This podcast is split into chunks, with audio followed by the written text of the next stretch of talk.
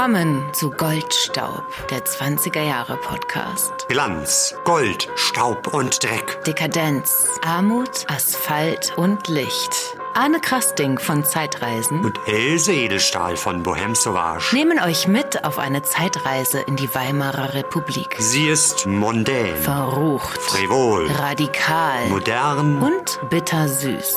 Tanzt mit uns auf dem Vulkan. They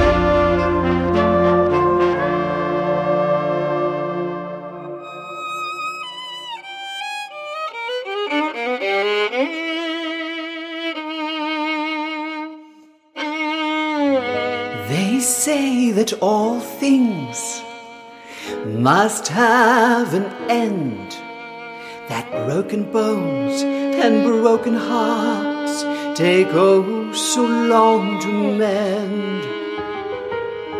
You heard it so often, it must be true. Will you believe it when it happens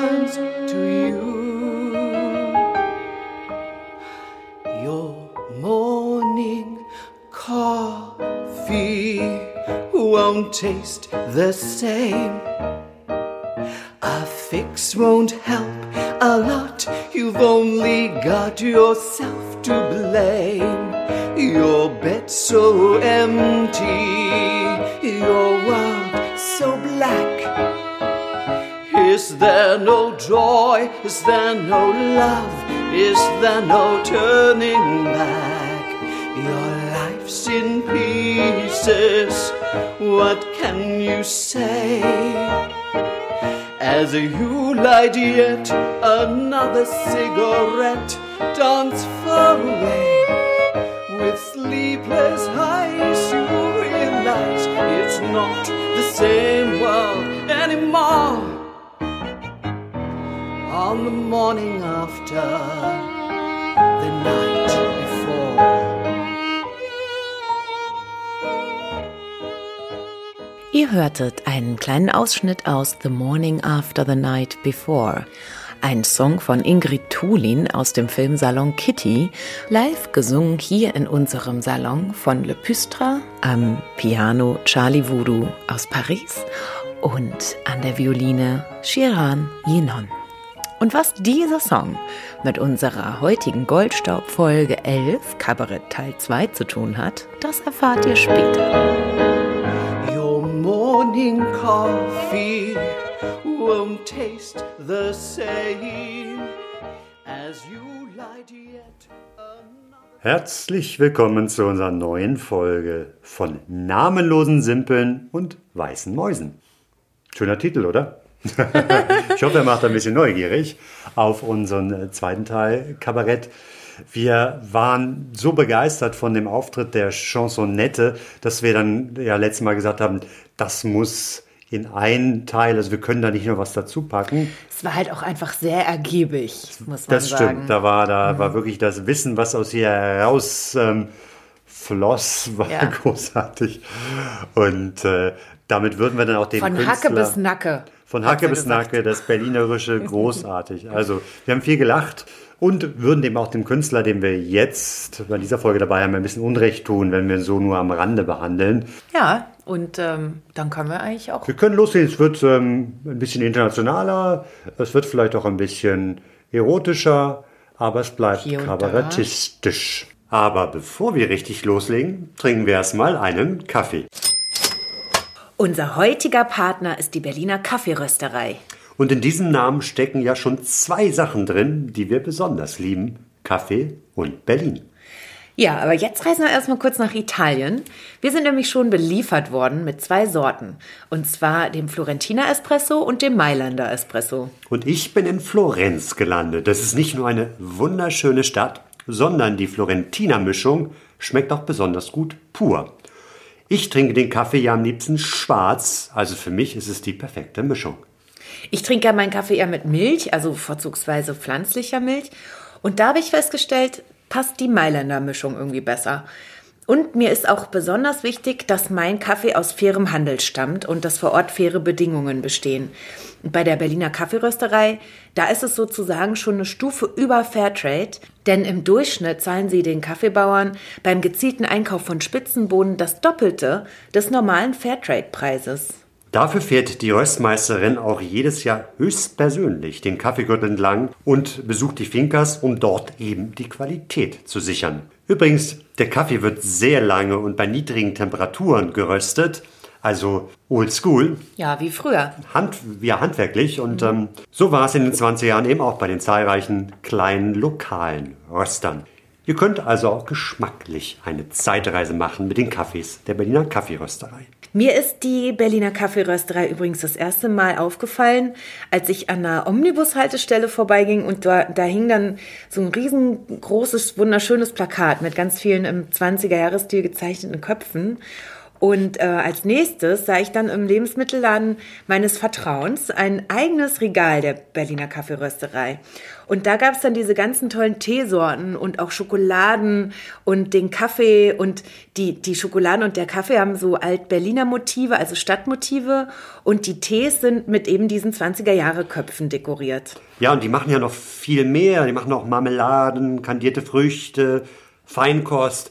Und das könnt ihr direkt in einem der Läden bekommen, wo es dann die Spezialitäten eurer Wahl gibt.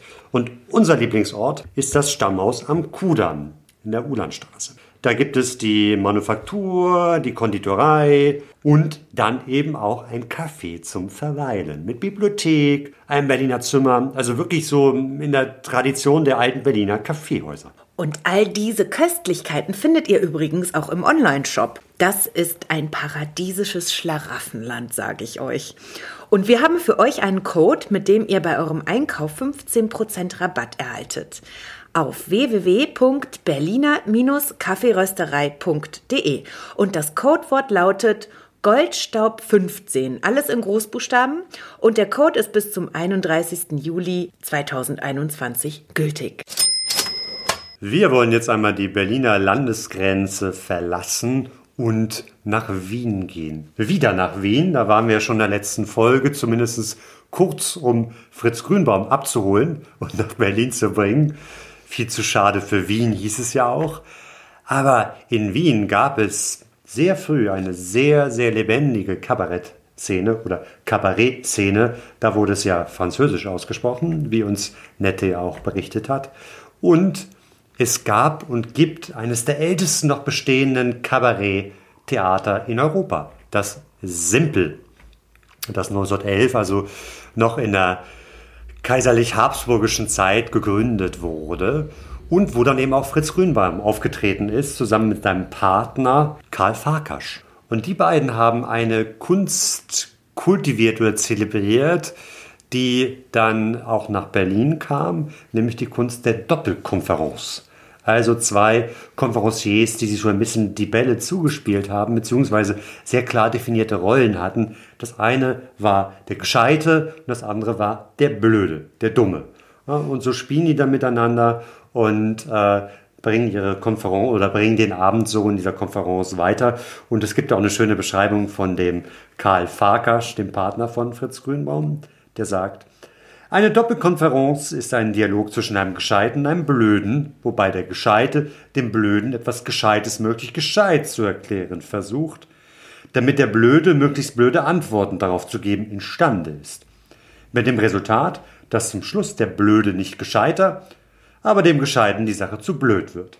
Beide haben daher am Ende nichts zu lachen. Dafür desto mehr das Publikum. Eine super Beschreibung. Das klingt Und gut, ja. äh, das Publikum hatte viel zu lachen. Das Buch über das Simpel heißt übrigens überraschenderweise Zum Lachen in den Keller. Bezieht sich aber darauf, dass es einfach eine ja, Kellerlokalität war, ein Kellertheater. Äh, ganz lustig, weil wir sagen häufig auch, dass die Deutschen zum Lachen in den Keller gehen oder in den Wald. Aber das hat sich inzwischen ja auch wieder geändert, hoffentlich. Ja, also das ist Wien Ähm, kurze Frage noch. Also simpel, ähm, hast du mir irgendwann mal erzählt, bedeutet ja auch irgendwie so auf Österreichisch so dummer, so ein dummer Mensch. Dummer ne? Mensch, einfacher Mensch, ja, ja, ja. Ähm, und simpel natürlich PL ohne E dazwischen. Genau. Und dann ähm, ist es aber auch, dass der, dass der Begriff kommt von Simplicissimus. Der kommt tatsächlich von dieser satirischen Zeitschrift, die in München herausgegeben Ja, wurde, genau. die Simplicissimus. Und ähm, nicht nur der Name kommt daher, sondern auch gewissermaßen das äh, Wappentier. Mhm. Ja, vom Simplicissimus war es ja diese, diese rote, zähnefletschende Bulldogge. Ah ja, stimmt. Und die ist auch im Simpel, also in dem Kabarett-Kabarett in Wien, immer noch zu sehen. Und das also, ist du da- heute noch zu sehen. Stimmt, da haben wir ein Ja. Bild gesehen und das sieht aber so ein bisschen oll aus irgendwie heute. Das Ja, Schild ja, so, das ne? ist so ein das bisschen, äh, billig irgendwie. Nicht so wirklich schön gemacht irgendwie. Aber es ist da.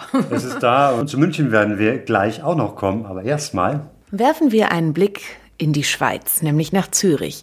Man muss wissen, dass sich hier während des Ersten Weltkriegs viele Exilanten befanden und darunter eben auch einige Vertreter der Bohème.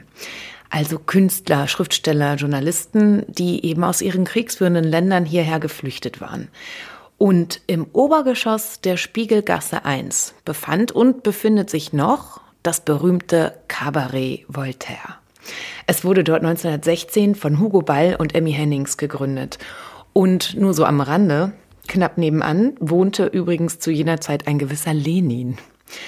Im Cabaret Voltaire fanden jetzt also regelmäßig Vorstellungen statt und die waren irgendwie sehr besonderer Art und vor allem auch gänzlich neu, denn es war die Geburtsstunde von Dada. Und was Dada ist, das müssen wir leider auf eine andere Folge verlegen, denn das würde jetzt hier unseren Rahmen sprengen. Wer aber ein wenig mehr in diese Zeit eintauchen möchte, dem sei das Buch Flametti empfohlen von Hugo Ball. Das ist absolut lesenswert. Und ja, wie schon gesagt, existiert an diesem Ort nach wie vor tatsächlich das Cabaret Voltaire und es war der Schauplatz unserer allerersten, noch sehr intimen Bohème Sauvage in der Schweiz im Jahr 2013. Und jetzt kehren wir aus dem europäischen, aber zumindest deutschsprachigen Ausland zurück und machen Station in München. Schöne Stadt, oder? Ja. Hm, wart ihr da schon mal mit der Bohème Sauvage? Nee, da waren wir nicht. Ist noch jungfräulich, München. Wird Zeit, ja. Ähm, Kabarett gab's schon in München und zwar ein ganz besonderes. Es ist die Pfeffermühle. Die Pfeffermühle hat am 1. Januar 1933 ihr erstes Programm aufgeführt. Also das Datum führt uns schon ziemlich dicht an den Nationalsozialismus und es war ein sehr ja, politisches Kabarett auch mit einem Geschwisterpaar, das dort die Zügel in der Hand hatte, nämlich den beiden Manns. Erika Mann und ihr Bruder Klaus, die schlimmen, instinktlosen Kinder, wie Vater Thomas Mann seine beiden ältesten Kinder auch charmant genannt hat. Aber der Vater hat ähm, einen kleinen Beitrag immerhin geleistet, und zwar den Namen. Es war nämlich so, dass die alle zusammen saßen beim familiären Abendessen und ähm, über das Kabarett diskutiert haben. Und bei der Namensfindung hat dann irgendwann der Vater auf eine Pfeffermühle gezeigt und gesagt, so soll's heißen. So, dann war es eben die Pfeffermühle. Und kurze Frage, ist es nicht auch so, dass das eigentlich, also die Lokalität hieß ja nicht Pfeffermühle, sondern quasi deren Kabarettprogramm wurde so genannt, oder? also das ja. war ja Genau, die Lokalität, das war, äh, man wechselnde Lokalitäten. Die erste, das war die Beaumonniere, Mhm. ein äh, Ort, der verrückterweise direkt neben dem Hofbräuhaus lag, was dann skurril wurde nach dem 30. Januar 1933, als eben Hitler die Macht übernommen hat, dort Reden gehalten wurden Mhm. Und gewissermaßen nebenan noch in ja, Sicht- und Hörweite eben das sehr, sehr kritische Kabarett der Pfeffermühle aufgeführt wurde. Und die konnten sich ja auch nicht lange halten, also mussten dann sehr, sehr schnell ins Exil und sind dann übrigens nach Zürich gegangen. Da haben sie dann das erste deutsche Exil-Kabarett aufgemacht.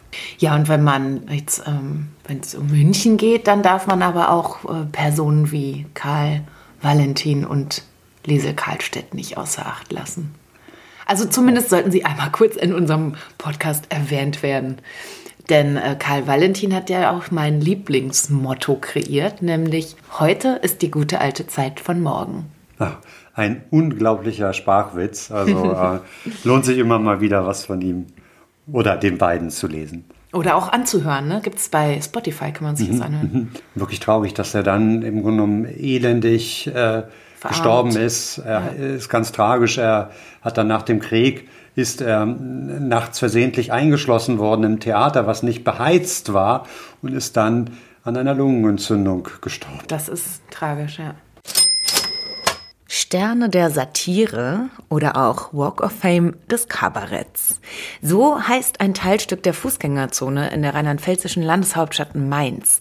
Und eben da befindet sich nämlich auch die Stiftung Deutsches Kabarettarchiv, der wir den Walk of Fame zu verdanken haben. Dort sind insgesamt 80 so silberfarbene Sterne in den Boden eingelassen und die haben jeweils sieben Spitzen. Die sind so ein bisschen geschwungen und ganz asymmetrisch, also ganz anders als äh, der Walk of Fame in Hollywood. Und hier findet ihr die Namen der bedeutendsten deutschsprachigen Kabarettisten verewigt, aber auch Komponisten und Schriftsteller, die für das Kabarett geschrieben haben. Und natürlich ist eine sehr große Anzahl dieserjeniger Künstler den 20er Jahren zuzuschreiben. Als da wären Werner Fink, Kurt Geron, Hugo Ball, Kurt Tucholsky, Blandine Ebinger, Erich Kästner, Claire Waldorf, Hugo Wiener, Walter Mehring, Klabund, Trude Hesterberg, Valeska Gerd, Friedrich Holländer, Georg Kreisler, Karl Valentin, Erich Mühsam, Mischa Spuljanski, Rudolf Nelson, Erika Mann, Joachim Ringelnatz, Otto Reuter, Fritz Grünbaum, Werner Richard Heimann, Käthe Kühl, Karl Farkas, Frank Wedekind, Liesel Karlstadt Rosa Balletti, Paul Grätz, Ernst Busch und viele weitere. Das Deutsche Kabarettarchiv hat sich voll und ganz dem kulturellen Erbe des Kabaretts und vor allem seiner besonderen Spielform, nämlich der Satire, verschrieben. Es bewahrt dessen Geschichte von damals bis zur Gegenwart. 1961 wurde es privat gegründet und ging dann 1989 in den Besitz der Stadt über.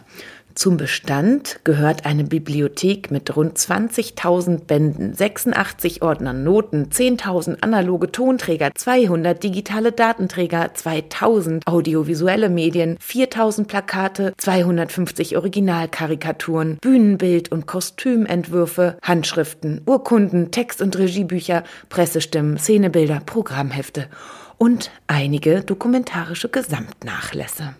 Es lohnt sich also, dort einmal vorbeizuschneien. Aber auch ein virtueller Besuch lohnt sich sehr und könnte nicht einfacher sein. www.kabarett.de Wir wünschen euch viel Vergnügen. Kommen wir zum Kabarett der Namenlosen. Ich bin stolze Co-Produzentin dieser Show und ähm, es ist eine Show, die ich zusammen mit Le Püstre, einem Performance-Künstler, über ihn werde ich gleich noch ein bisschen was erzählen, vor ungefähr fünf Jahren ins Leben gerufen habe. Und ähm, ja, ich werde jetzt noch nicht allzu viel darüber verraten, denn ich habe Le Püstre dazu befragt. Und er hat die Gabe, das in wunderschöne Worte zu fassen. Es ist jetzt nur so, dass Le Püstre normalerweise Englisch spricht und ähm, wir haben uns aber die Mühe gemacht, sein gesamtes Interview aufzunehmen, dann zu übersetzen und dann wiederum ihn das auf Deutsch einlesen zu lassen. Was ähm, manchmal ein wenig holprig ist, aber auch irgendwie sehr charmant, wie ich finde. Ich hoffe, ihr findet das auch. Le Pustra ist ein sehr schillernder internationaler Performer, Schauspieler, Sänger und der Erfinder, Conferencier und künstlerische Leiter von Le Püstras Kabarett der Namenlosen. Seit fast 15 Jahren tritt er weltweit auf und vor allem bewundern könnt ihr ihn aktuell in der dritten Staffel, Episode 8 der preisgekrönten Serie Babylon Berlin. Hier spielt er Edwina, eine höchst mysteriöse Person mit einem fragwürdigen Beruf. Willkommen auf unserem Goldstaubsofa. Vielen Dank für die Einladung. Ich habe häufig den Eindruck, dass Leute aus dem Ausland, also besonders aus den USA und aus, auch aus England, irgendwie ein etwas anderes Verständnis von Weimar Kabarett oder Berlin Kabarett in den 20er Jahren haben als die Deutschen selber oder die Berliner selber. Wie siehst du das? Ja, ähm, ich denke, außerhalb Deutschlands hat man oft einen romantisierten Eindruck vom Berliner Kabarett der 20er, äh, 30er Jahre. hauptsächlich aufgrund von Filmen wie Bob Fosse's Cabaret mit Liza Minnelli von 1972 und von Fotos mit Marlene Dietrich. Das Wort Kabarett mit K und zwei T ist ja aus dem französischen Cabaret hervorgegangen. Es hat Live-Unterhaltung wie Comedy-Sketche, Gesang und Tanz umfasst. Das deutsche Kabarett unterscheidet sich jedoch und stellt politische und satirische Ansichten dar, die von Kabarettisten, ja. wie man sie nannte, präsentiert würden. Worden. Wurde. Wurde. Sie kommentierten äh, soziale Themen oder machten sich über Politiker lustig. Satire und schwarzer Humor waren auch eine wichtige Ergänzung. Das war der Ort für den politischen und literarischen Untergrund und den Austausch von Ideen. Aber wir in Ausland verbinden das deutsche Kabarett mehr mit verruchte und etwas frivole Unterhaltung mit Dekadenz, Nacktheit, Drogenkonsum und so weiter. Kabarettshows galten als die besten in Berlin. Also, um deine Frage genauer zu beantworten, Ausländer, insbesondere Amerikaner und Engländer, sind von den liberalen 20er Jahren in Berlin fasziniert, da sie das Dunkle, Verbotene und Erotische bedeuten. Es war auch eine Zeit, in der sie es wagen konnten, anders zu sein und sich ihre Fantasien hinzugeben. Homosexualität zum Beispiel war in den USA und in Großbritannien verboten, wie auch in Deutschland. Aber in Berlin wurden die Gesetze gelockert und die Polizei schaute weg. Dies ist einer der Gründe, warum auch äh, Christopher Isherwood nach Berlin kam. Er schrieb in seiner Autobiografie, Berlin meant boys. I love that. Pustra, was bedeutet Cabaret bzw. Kabarett für dich? Ich muss gestehen, dass ich eine Hassliebe zum Kabarett habe.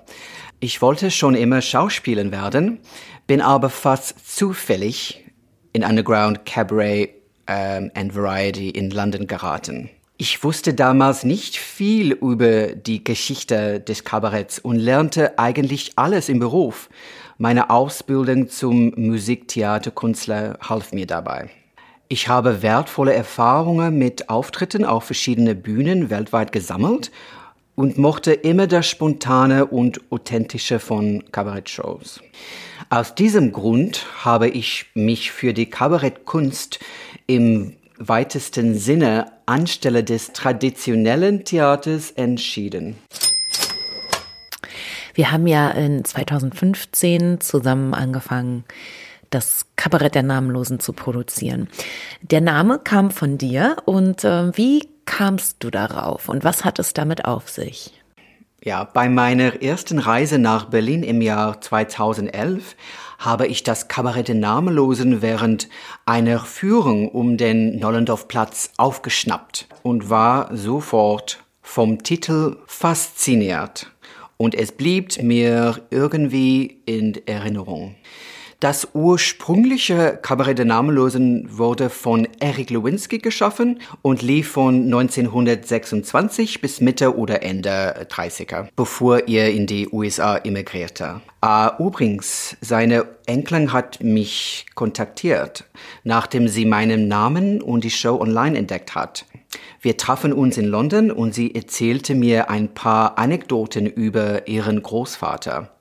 Außerdem sagte sie, er habe den Film Kabarett mit Liza Minnelli gar nicht gemocht und erklärte, es war ganz, ganz anders damals. Wie das Kabarett der Namenlosen, das originale Kabarett wirklich war, wissen wir ja kaum, da es so gut wie gar keine Quellen oder Zeugnisse gibt. Was wir aber gefunden haben, ist einen literarischen Fund, und zwar aus dem Buch Fabian von Erich Kästner. Die sind nämlich unterwegs in ein Kabarett, ein ähnlich klingendes Kabarett, aber das soll das Kabarett der Namenlosen sein. Und wir dachten, wir lesen euch mal ein bisschen aus diesem wunderbaren Buch vor, was ja auch verfilmt wird und sehr, sehr bald im Kino sein wird.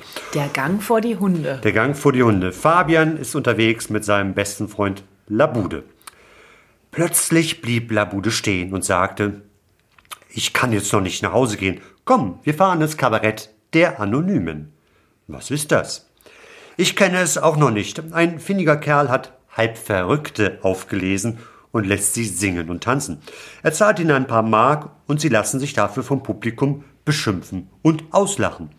Wahrscheinlich merken sie es gar nicht. Das Lokal soll sehr besucht sein. Das ist ja auch verständlich. Es gehen sicher Leute hin, die sich darüber freuen, dass es Menschen gibt, die noch verrückter sind als sie selber. Fabian war einverstanden.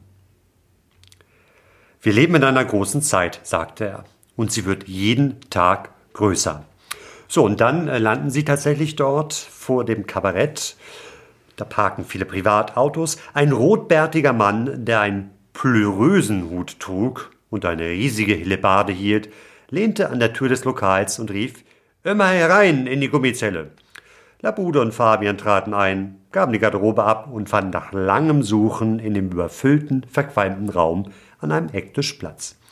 Auf der wackeligen Bühne machte ein zwecklos vor sich hin lächelndes Mädchen Sprünge.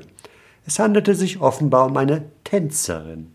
Sie trug ein giftgrünes, selbstgeschneidertes Kleid, hielt eine Ranke künstlicher Blumen und warf sich und die Ranke in regelmäßigen Zeitabständen in die Luft. Links von der Bühne saß ein zahnloser Greis an einem verstimmten Klavier und spielte die ungarische Rhapsodie. Ob der Tanz und das Klavierspiel zueinander in Beziehung standen, war nicht ersichtlich. Das Publikum, ausnahmslos elegant gekleidet, trank Wein, unterhielt sich und lachte laut. Ja, das war also diese Beschreibung von dem Kabarett der Anonymen, wie es eben bei Kästner heißt, aber es bezieht sich eben auf das Kabarett der Namenlosen. Eindeutige An Andeutung. ja, und man könnte irgendwie so ein bisschen das beschreiben oder, oder ähm, vergleichen mit heutzutage so typischem Trash-TV, ja. wo halt tatsächlich Menschen im Fernsehen auftreten und interviewt werden zu irgendwelchen Sachen und äh, sich eigentlich am Ende des Tages total lächerlich machen und das nicht merken. Ne? Und dann merken sie es nicht, ja, das, so ist das, das, ist das Krasse, ja. Ja, und so war das damals in diesem Kabarett, also ein bisschen menschenunwürdig eigentlich. Und ähm, ja, mhm. kann man hm. auf jeden Fall sehr kritisch betrachten. Aber so ist es ähm, in unserem Kabarett der Namenlosen jetzt nicht. Also ich meine, klar, es sind ja Darsteller, Schauspieler, die äh, schon zwar in gewisser Weise zum Teil sich selber spielen, und auch ähm, grotesk sind oder ähm, ja anrüchig und so weiter, aber auf keinen Fall in irgendeiner Art und Weise total lächerlich das künstlerische Niveau ist, ist unterschiedlich, aber es ist alles, alles großartig. Also äh, ich habe immer sehr viel Spaß gehabt und äh, fand eben gerade durch diese ja, sehr, sehr äh, abwechslungsreichen Darbietungen hat man sich immer irgendwo abgeholt gefühlt. Mhm. Ja, weil es ist so eine so eine Berg- und Talfahrt, ne? Von lustig über total dramatisch bis mhm. völlig grotesk oder irgendwie, wo du da stehst und denkst, hä? Was ist das jetzt? Erzähl uns doch mal, was Kabarett der Namenlosen eigentlich ist und vor allem auch, was es nicht ist und wie es sich anfühlt. Äh, Kabarett der Namenlosen lässt sich am besten als ein immersives Stück beschreiben. Es spielt in den späten 20er Jahren bis 1933 in einem Nachtlokal. Ich wollte etwas Frisches zeigen und das schnelle Tempo und den Überschwang feiern, mit dem wir die 20er Jahre verbinden und die sexuelle und künstlerische Freiheit nicht vergessen. Um meine Version der 20er Jahre zu aktualisieren, habe ich eine Zusammenführung verschiedener visuelle Referenzen verwendet, um einen glamourösen und fast geheimen Ort zu schaffen. Ähnlich dem Studio 54 im New York der 70er. Also definitiv nichts für schwache Gemüter. Und wie ich in der Eröffnung sage, lassen Sie Ihre Hemmungen vor der Tür. In Akt 1 treffen wir zuerst den Gigolo-Charakter, gespielt von Lars Schwuchel. Er kann als der Protagonist der Show beschrieben werden. Wir sehen ihn an einem Bahnhof, der kurz vor der Abreise aus Berlin steht. Es ist 1933 und er telefoniert mit einem Freund, verabschiedet sich und erinnert sich an seine wilden Erlebnisse im Kabarett der Namenlosen. Die Szene verwandelt sich in einem Rückblick auf das Kabarett und hier beginnt die Show wirklich. Wir sehen dann Lepustra mit einem jungen Seemann nach einer wilden Nacht. Naja, ihr wisst schon. Der erste Akt in der Show beschreibt die zynische Einstellung und die folgenden Worte aus diesem Song fassen ganz gut zusammen, was kommen wird. Dein morgendlicher Kaffee schmeckt nicht mehr wie einst. Noch eine Lein kann dir auch nicht helfen. Und Schuld hast nur du selbst. Dein Bett ist so leer, deine Welt so schwarz. Gibt es keine Freude? Gibt es keine Liebe? Gibt es kein Zurück? Dein Leben ist in Stücke gerissen. Was kann man da schon sagen? Du zündest dir noch eine Zigarette an und tanzt weit weg. Mit schlaflosen Augen merkst du, dass es nicht mehr dieselbe Welt ist. Am Morgen nach der Nacht zuvor. Es ist der Text aus dem Song, den ihr am Anfang dieses Podcasts gehört habt. Wir werden dann im Laufe des Abends mit verschiedenen Charakteren bekannt gemacht, darunter Bridge Markland als Anita Berber, Mama Julita als Sebastian Droste, Vicky Butterfly als Morphium Opfer. Und dann haben wir Reverso, Lada Retzda und Giulietta Ladolle als Bordsteinschwalben. Aber die Liebesaffäre zwischen meinem Charakter und dem Gigolo ist die rote Linie. Die Show schließt sich, wenn unser Gigolo am Ende angesichts der braunen Lava das Kabarett und Deutschland verlässt und die dekadente Welt für immer hinter sich lässt. Das Finale der Show ist sehr emotional und ich kann dabei immer wieder Tränen in den Gesichtern von Gästen erkennen. Was die Besetzung von Kabarett der Namenlosen so besonders macht, scheint die Energie zu sein, die wir auf die Bühne erzeugen wie ein elektrischer Strom, den wir direkt ins Publikum leiten. Es ist wie Alchemie.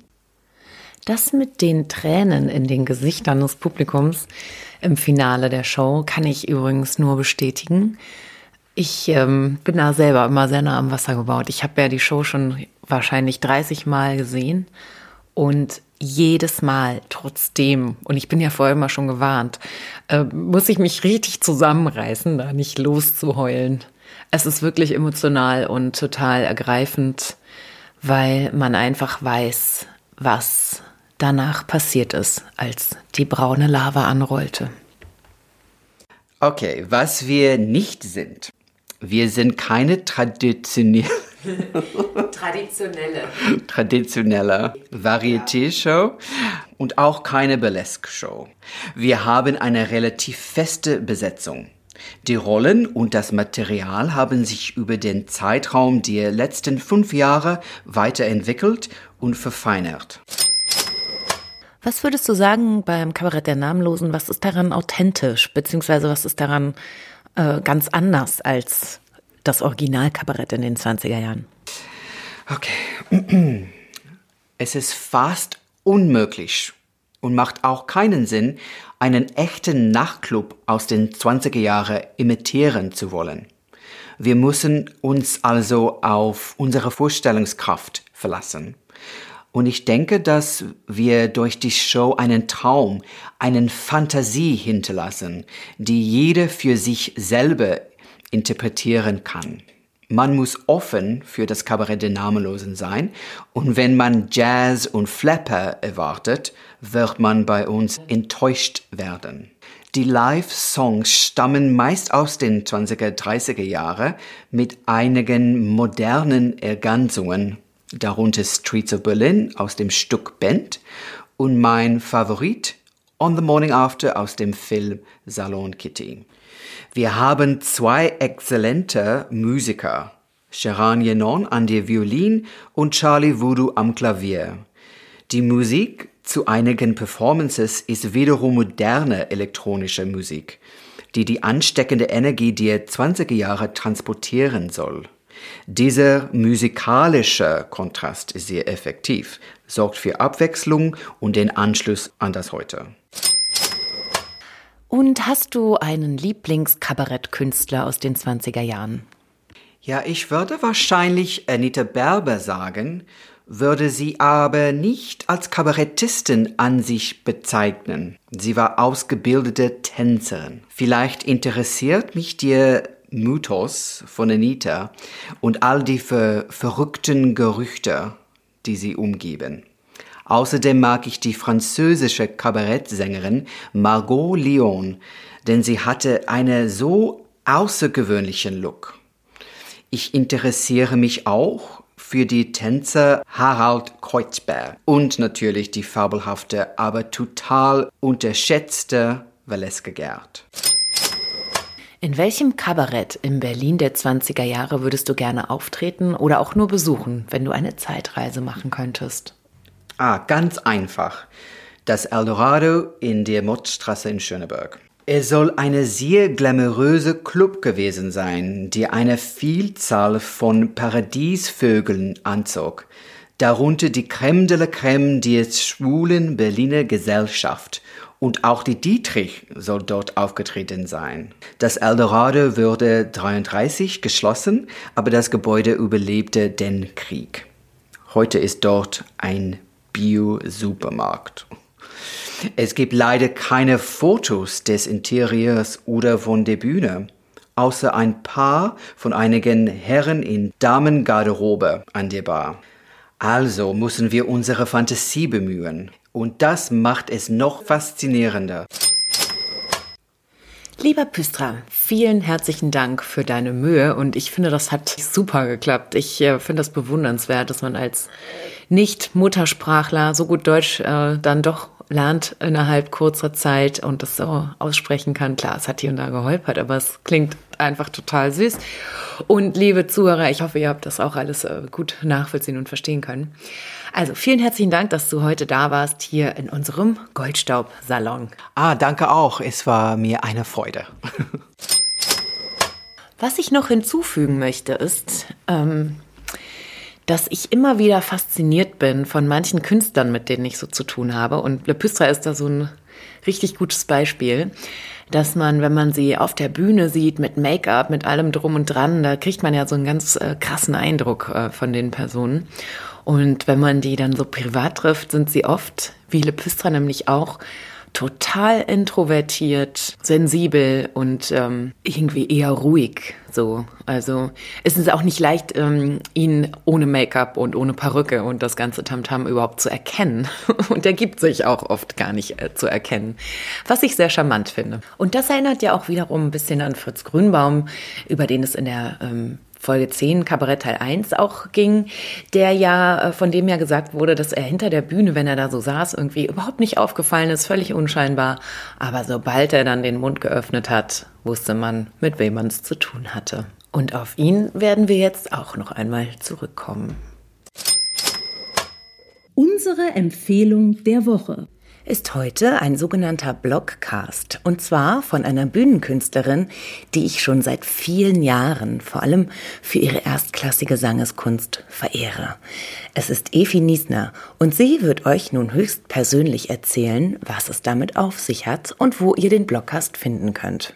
Ja, vielen Dank, liebe Frau Edelstahl, dass ich hier heute meinen Blogcast vorstellen darf. Ja, ein schönes Wort. Erst war es der Blog und dann auch noch der Podcast, weil ich natürlich gerne äh, als Bühnenmensch meine eigene Stimme auch an mein äh, geneigtes Publikum richte.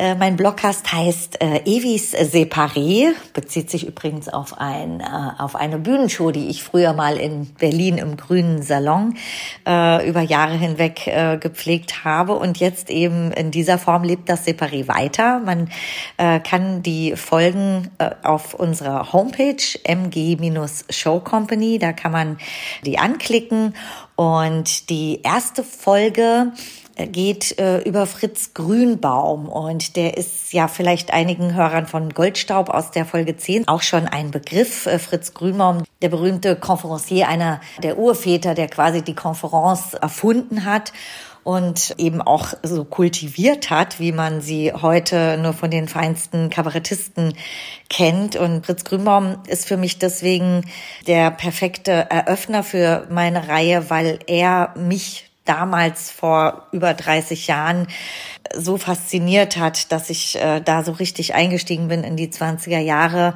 aufgrund seines Humors, des Geistes, des Witzes, ähm, alles, wofür für mich die goldenen 20er Jahre stehen und eben auch für seine Haltung. Ähm, er hat einen Satz gesagt, das Publikum soll bei mir lachen, aber es soll sich am nächsten Morgen niemand dafür schämen müssen, bei mir gelacht zu haben. Und das ist ein Spruch, den ich für alles, was ich auf der Bühne mache, immer im Herzen trage, ähm, dass das so eine Ehrensache ist, dass Humor niemals auf Kosten von jemand anderem gehen darf, äh, in einer Weise, dass man jemand anderen äh, zerlegt oder vorführt, sondern höchstens eben, dass man jemandem einen Spiegel vorhält. Und das finde ich eine Haltung, die sehr wichtig ist, auch in unseren Zeiten und äh, womit man Fritz Grünbaum auch heute noch weiterleben lassen kann. Und deswegen war auch der 80. Todestag, der war am 14. Januar 2021 für mich auch nochmal ein Anlass, dass ich meinen ersten Blogcast unbedingt auch an diesem Tag wirklich rausgebracht habe. Die weiteren kommen immer am ersten Freitag im Monat raus und da freue ich mich natürlich sehr, wenn ihr auf unsere Homepage kommt. Wie gesagt, mg-showcompany.com und ich äh, freue mich sehr auf viele Hörer und ich freue mich auch sehr darüber, dass äh, wir uns da gegenseitig weiterempfehlen. Ich empfehle auch äußerst äh, von Herzen den äh, Blogcast Goldstaub. Dankeschön. Das war Evi Niesner, die ihr hoffentlich im nächsten Jahr auf einer deutschlandweiten Tour live auf der Bühne erleben könnt mit ihrer fulminanten 20er Jahre Show Glanz auf dem Vulkan. Wir halten euch darüber auf dem Laufenden und den Link zu ihrem Blogcast findet ihr in unseren Show Notes. Life is a Cabaret. Also das Musical bzw. der Film Cabaret ähm, ist ja nun schon einige Male hier erwähnt worden, auch schon in Folge 10. Und ähm, als Vorlage zu zu, zu dem Cabaret gilt ja, gelten ja die Geschichten aus Goodbye to Berlin, also Leb wohl Berlin von Christopher Isherwood, einem Engländer, der in jungen Jahren zwischen 29 und 33 in Berlin gewohnt hat und ähm, hier auch ziemlich oft umgezogen ist was man auch in seinen Geschichten lesen kann. Und ähm, eine, also seine erste Bleibe war, äh, da war er als Untermieter einer Schwester von Magnus Hirschfeld und das war direkt am Institut für Sexualwissenschaften. In seinem Buch hat er tatsächliche Erinnerungen mit Fiktion gemischt. Und ich habe mir das ganze Buch anlässlich dieser Folge nochmal zu Gemüte geführt und habe dann festgestellt, dass eigentlich ziemlich wenig aus dem Buch tatsächlich im Film Music, also in dem Musical beziehungsweise Film Cabaret gelandet ist, außer eben dieser Figur der Sally Bowles, die tatsächlich auch ganz gut getroffen ist. Und dieser Club, also das angebliche Kabarett, wo sie auftritt, nennt sich äh, im Buch eigentlich Lady Windermere und nicht Kit Kat Club. Und das ist wiederum abgeleitet von einem Stück von Oscar Wilde, nämlich Lady Windermere's Fan. Und ja, also ich muss sagen, dass ich dem Film durchaus was abgewinnen kann. Der ist unterhaltend und schön gespielt. Liza Minnelli ganz toll gesungen auch und die Musik ist auch irgendwie witzig. Aber ich finde, man sollte sich definitiv davor hüten, daraus seine Vorstellung vom Kabarett der Weimarer Zeit abzuleiten. Und ich muss auch sagen, dass ich mache ja als Event äh, Agentur auch äh, nicht nur die Bohème Sauvage, sondern auch sehr viele so Firmenveranstaltungen oder ja, alle möglichen anderen Jobs.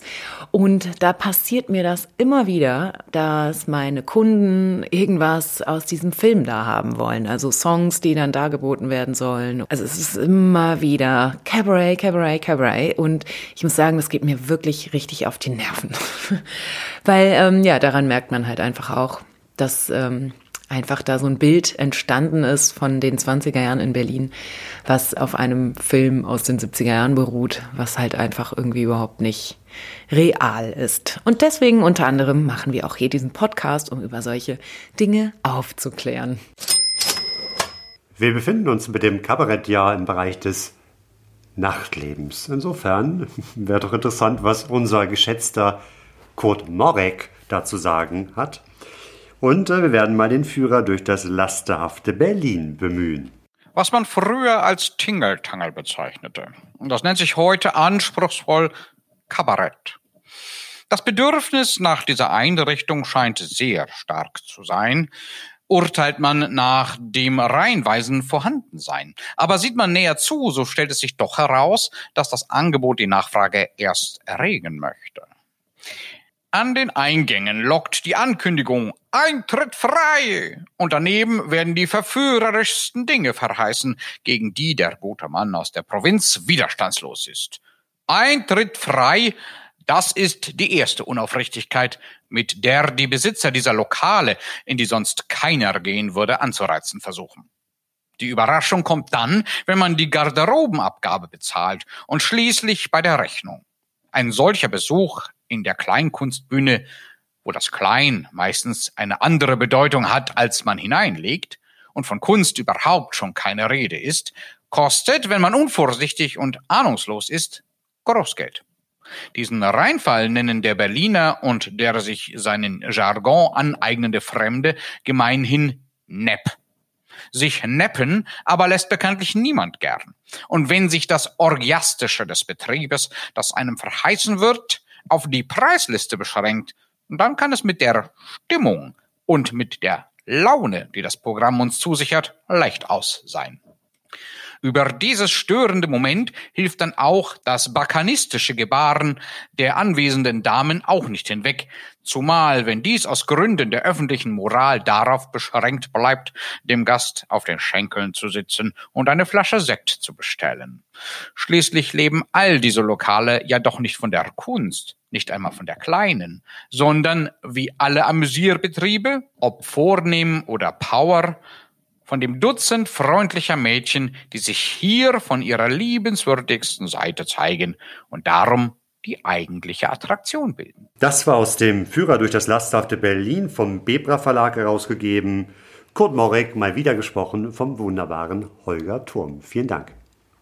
Ja, und was ich interessant daran finde, man muss jetzt nämlich bedenken, dass das ja von 1931 ist, dieses Buch, wo das Kabarett schon so ein bisschen, also der Begriff Kabarett schon so ein bisschen missbräuchlich sozusagen gebraucht wird. Wenn man das jetzt vergleicht mit der Jahrhundertwende, wo das so anfing und dann auch frühe 20er Jahre, wie das so politisch war und wie man da halt wirklich ähm, was Wert drauf gelegt hat und Anspruch hatte an die Kunst, die da dargestellt wurde ähm, ist das so ein bisschen ins Erotische und Schlüpfrige und Frivole verkommen. Und ähm, das, finde ich, erklärt jetzt auch so ein bisschen, warum man immer mal wieder, wenn man jetzt so, mir ist das in Prag zum Beispiel aufgefallen, da gibt es ja manchmal so große leuchtende Schilder, die blinken und dann steht da Cabaret drauf, also Cabaret mhm. mit C, ne, im Englischen beziehungsweise Französischen.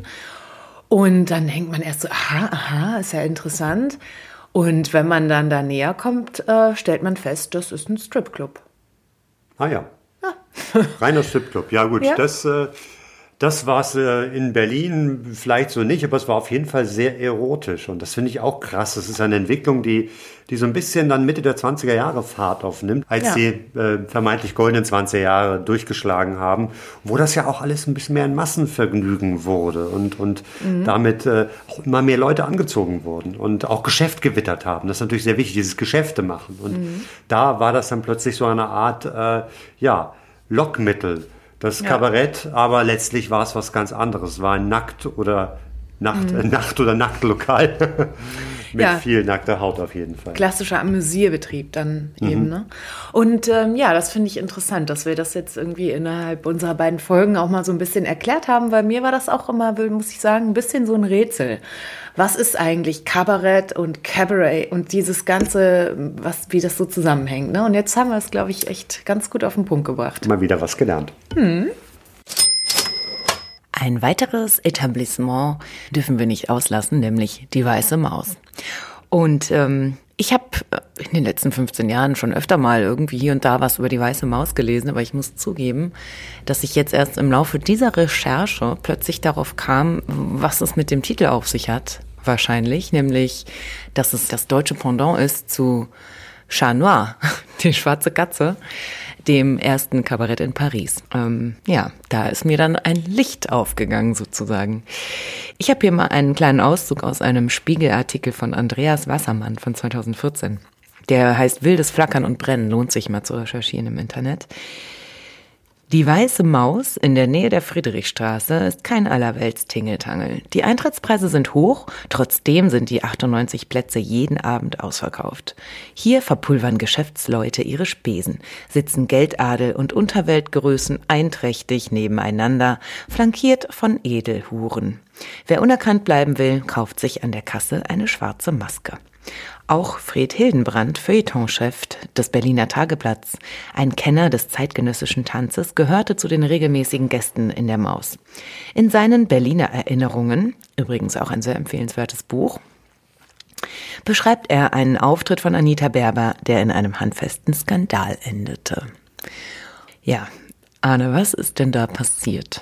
Anita Berber, mit der Pussa ja gerne ein Date gehabt hätte oder haben würde, äh, das war ja eigentlich eine Schauspielerin, Tänzerin, aber man muss sagen, sie war mehr Skandal Null. Sie war eine Ikone des Nachtlebens. Sie war die, die Meisterin der Exzesse, des Lasters, der Ekstase. Und äh, gehört auch zum Club 27. Ne? Das sind ähm, ja berühmte Berühmtheiten, die mit 27 sterben. Ach so, Ah, tatsächlich, ja. Ja, die ist hm. hier im Bethanien-Krankenhaus gestorben. Ja, ja, aber ich wusste nicht, dass sie auch zu Jim Morrison, äh, mhm. Nirvana, äh, Amy Winehouse und wer genau. noch zählt. Ja, noch einige, ja. ja. Mhm. Anita Berber, aber wir sind dabei, zusammen mit Fred Hildebrand, als sie noch lebt und in der Weißen Maus auftritt. Und alle kamen wegen ihr dorthin. Fred Hildebrand schreibt, Anita nahm ihre Vorführungen bitter ernst. Deshalb nahm sie jede Störung tragisch. Zurufe beantwortete sie mit unanständigen Ausdrücken.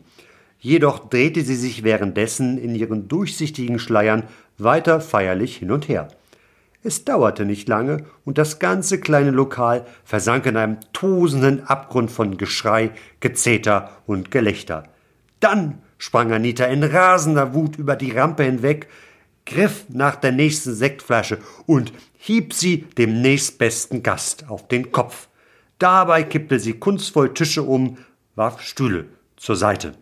Der Geschäftsführer riss die tobende Tänzerin zurück, die Kellner versuchten in dem Wirrwarr die Tische und Stühle aufzurichten, und dann war plötzlich Stille und Ruhe.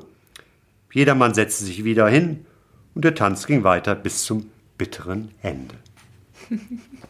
Also ich habe gehört, sie ist ja auch gekündigt worden dann eigentlich, ne? Danach soll sie gekündigt worden sein, mhm. ja, nach der Und? Sektflasche, die dann zersprang auf dem Kopf eines Gastes. Ich habe was noch viel krasseres gehört, das ist aber wahrscheinlich wirklich nur ein Gerücht äh, und ich weiß auch überhaupt nicht mehr, wo ich es her habe, ob, ob ich es irgendwo gelesen habe oder ob es mir jemand erzählt hat. Aber ähm, Le Püssre hat ja vorhin auch schon von diesen Gerüchten erzählt, die da sie umgeben oder umgaben. Und zwar, ähm, dass sie nicht nur da auf den Tisch gesprungen ist und jemandem so eine Sektflasche auf den Kopf gehauen hat, sondern dass sie auch einfach mal jemandem so ins Glas gepinkelt hat. Und dieses Gerücht habe ich auch schon mal gehört. Und wenn zwei Leute ein Gerücht gehört haben, dann, dann ist es wahr. Muss es wohl wahr ja. sein. so viel zu Anita Berber. So, und es gibt auch tatsächlich ein überliefertes Foto aus der wilden Maus. Da sieht man so mehrere runde Tische und Stühle und ähm, viele Gäste, die rumsitzen eigentlich wie in einem Café sozusagen, aber die schauen alle nach vorne und viele eigentlich fast alle tragen tatsächlich eine schwarze Maske über den Augen. Was irgendwie ein bisschen lächerlich ist, weil ich glaube, dass man sie trotzdem erkennen kann, wenn man möchte. Wahrscheinlich war das auch eher so eine Spielerei. Und ähm, von der vom Dekor her, die Wände sind so mit wirklich schön verzierten Tapeten, gar nicht so modern 20er, eher ein bisschen altmodischer und große Spiegel auch mit so Verzierungen dran.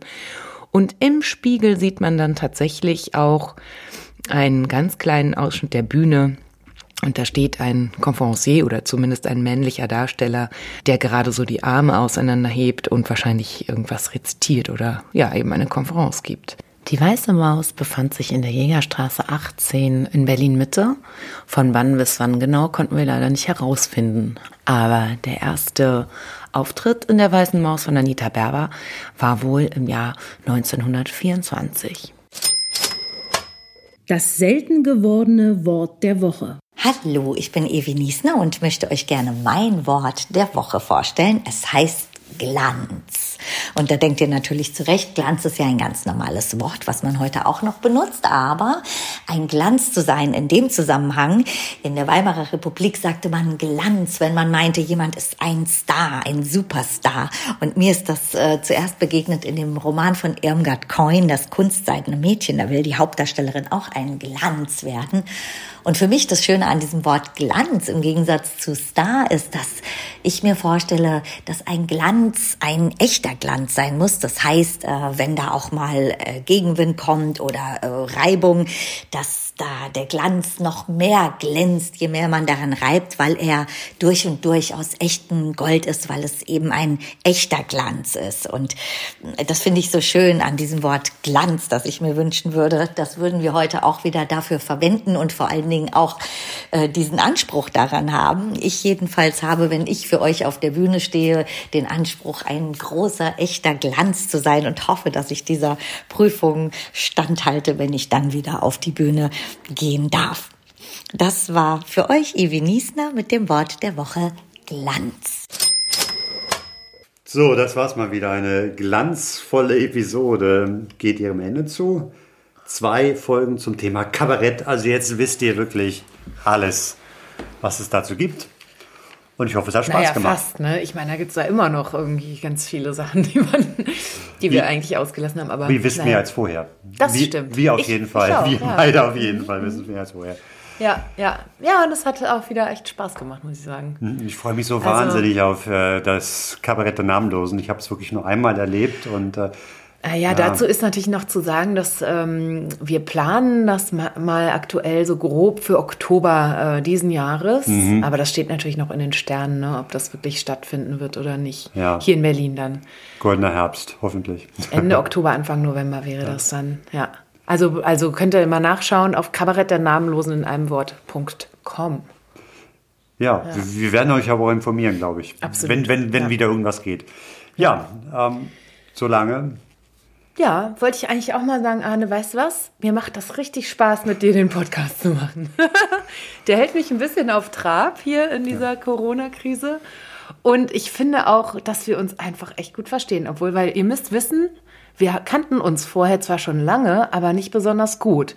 Und das hätte ja auch irgendwie echt nach hinten losgehen hätte so können. ne? richtig in die Hose gehen können. Ich dachte auch so, ähm, vielleicht machen wir eine Folge und danach merken wir, Gott, die Else, das ist ja eine ganz schöne Zicke. ähm, oder Ja. der Arne, das ist so ein His- History-Nerd. Ja. Aber Nee, es ist so, also ich fühle mich manchmal so ein bisschen schlecht, weil ich so, weil du mehr recherchierst, Hm. aber dann dachte ich mir, ja, du bist ja auch der Historiker. Und dafür mache ich mehr Technik, ne? Also mehr so Else ist die Schneide, Meisterin Schnitt des Schnitts, Ja. des sauberen Schnitts, des geworden. Schnitts, Ja. Gut. Nee, also das finde ich einfach super. Schön. Muss der mal ja auch. Muss, muss mal ja raus hier, ne? Danke, ja, gebe ich zurück. Ja, und dann ähm, können wir mal unsere nächste Folge ein bisschen ankündigen. ja, es, Wir haben das, wir haben eingeprobt. Hast du mal den Text? Also. Eins, zwei, drei, vier. Ich brauche keine Millionen, mir fehlt kein Pfennig zum Glück. Ich brauche weiter nichts als nur Musik, Musik, Musik. Und damit Alright. ist das Thema klar. Also, es wird um Musik gehen. Und da haben wir dann auch natürlich einen Spezialisten eingeladen. Einige von euch kennen den bestimmt. Eine Legende. DJ Swingtime, äh, der Stefan Wute. Und ähm, jetzt haben wir uns gedacht, äh, der Podcast, also die Folge mit Musik, also das, äh, da müssen wir auch ein bisschen Musik abspielen. und da haben wir Und, wirklich noch ein ähm, kleines Problem und dieses Problem hat vier Buchstaben und heißt GEMA. Geh mal. Ja, geh mal weg, geh mal, geh mal. Nee, also es ist, äh, die GEMA hat ihren Sinn und Zweck. Und ähm, wir müssen uns damit auch nochmal ganz genau beschäftigen, wie das genau vonstatten geht und was wir da zahlen müssen. Und ich habe äh, irgendwie so grob im Kopf 10 Euro pro Song, aber das kann jetzt auch eine falsche... Hm, Das wird nicht hinkommen, aber Ja. wir, Jedenfalls haben wir uns gedacht, wenn ihr, liebe Leute, ihr könnt auf unserer Webseite gold-staub.de, da findet ihr einen Spenden-Button.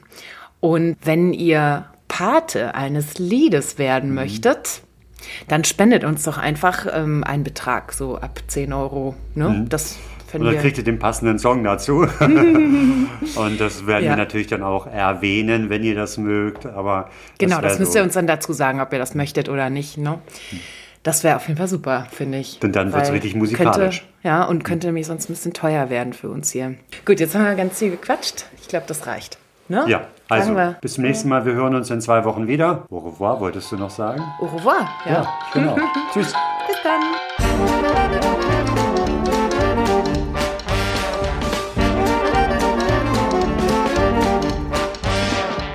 Das war Goldstaub, der 20er Jahre Podcast von und mit Else Edelstahl und Arne Krasting.